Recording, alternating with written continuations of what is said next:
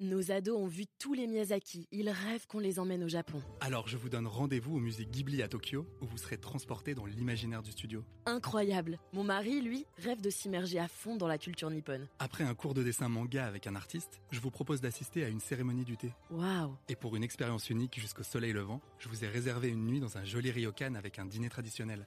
Je nous y vois déjà. Avec Marco Vasco, ne rêvez plus, vivez votre voyage l'esprit libre. Au rendez-vous sur marcovasco.fr pour imaginer votre prochain voyage sur mesure. Les podcasts du Figaro. Prêt pour le décollage. La mer, encore la mer. J'ai l'impression que ça s'arrête pas. Sur le bateau, ça tangue, ça tape. J'ai mal au cœur, mes jambes sont lourdes, j'ai la tête qui tourne. Il fait très froid, non? Je ferme les yeux, j'inspire, j'expire. Rien n'y fait. Je crois que j'ai le mal de mer. Je m'appelle Sophie Vincelot et je suis journaliste au Figaro. Vous écoutez Question Voyage, la chronique à glisser dans vos bagages pour que voyager reste une partie de plaisir.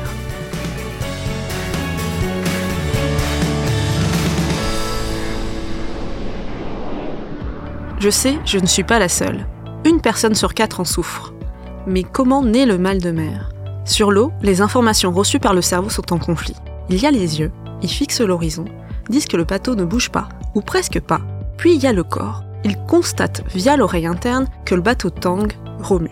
Cette dissociation entre la vue et le ressenti au niveau du corps, c'est ce qui crée le mal de mer. Certaines personnes y sont plus sujettes que d'autres. Mais ici, point de fatalité, quelques recettes et gadgets peuvent nous aider à surmonter ce tourment des mers. Avant tout, une règle à connaître, celle des 4 F. Froid, fatigue, faim, frousse. En clair, il faut être couvert, reposé, ne pas avoir le ventre vide et surtout ne pas paniquer en cas de mer agitée.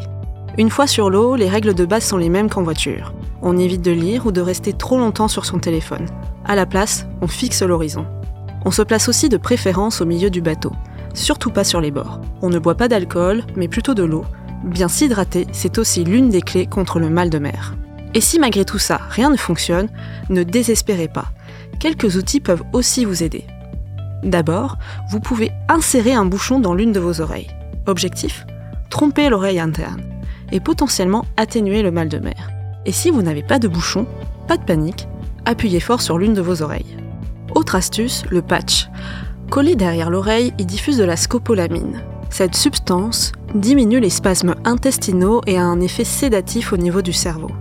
On le met avant de monter sur le bateau et bonne nouvelle, ça coûte moins de 10 euros en pharmacie.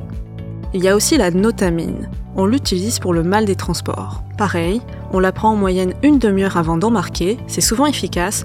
Attention tout de même, ça provoque des somnolences car c'est aussi un antihistaminique. Ensuite, il y a le bracelet d'acupuncture. C'est quoi exactement? Avant d'embarquer, on porte un bracelet à chaque poignet pendant 5 minutes. Ceci pour empêcher l'apparition de symptômes. À l'intérieur, une bille exerce une pression sur le point P6. En médecine chinoise, ce point calmerait les nausées. Enfin, si vous n'êtes pas convaincu par ces propositions, il y a des lunettes spéciales. Ça s'appelle des boarding glasses. Elles coûtent environ 70 euros et sont spécialement conçues contre le mal des transports. Esthétiquement, elles sont un peu particulières. Elles n'ont pas deux, ni trois, mais quatre verres. Deux en face des yeux, deux sur les côtés. Sur le bord des verres, il y a un liquide bleu. Ce liquide flotte comme de l'eau et tangue comme le bateau. Vous voyez donc que vous bougez. Vos yeux et votre corps se comprennent à nouveau. Alors certes, vous ne publierez peut-être pas sur les réseaux sociaux les photos de votre sortie en bateau, avec vos lunettes bleues à quatre verres, mais au moins vous pourrez profiter de votre sortie en mer. Puis une fois retrouvé la terre ferme, attention là aussi, on peut également souffrir du mal de terre. Ça dure souvent moins longtemps, mais ça peut être tout aussi handicapant. Merci d'avoir écouté ce podcast. Cet épisode a été réalisé par Louis Chabin, production Salomé Boulet et Haute Cérès. Vous pouvez retrouver Question Voyage sur le site du Figaro et sur toutes les plateformes d'écoute. À bientôt!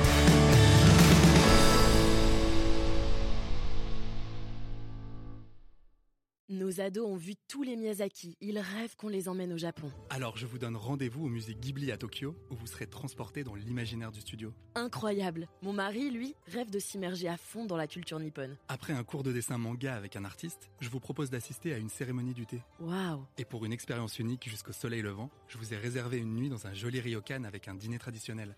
Je nous y vois déjà. Avec Marco Vasco, ne rêvez plus, vivez votre voyage l'esprit libre. Au rendez-vous sur marcovasco.fr pour imaginer votre prochain voyage sur mesure.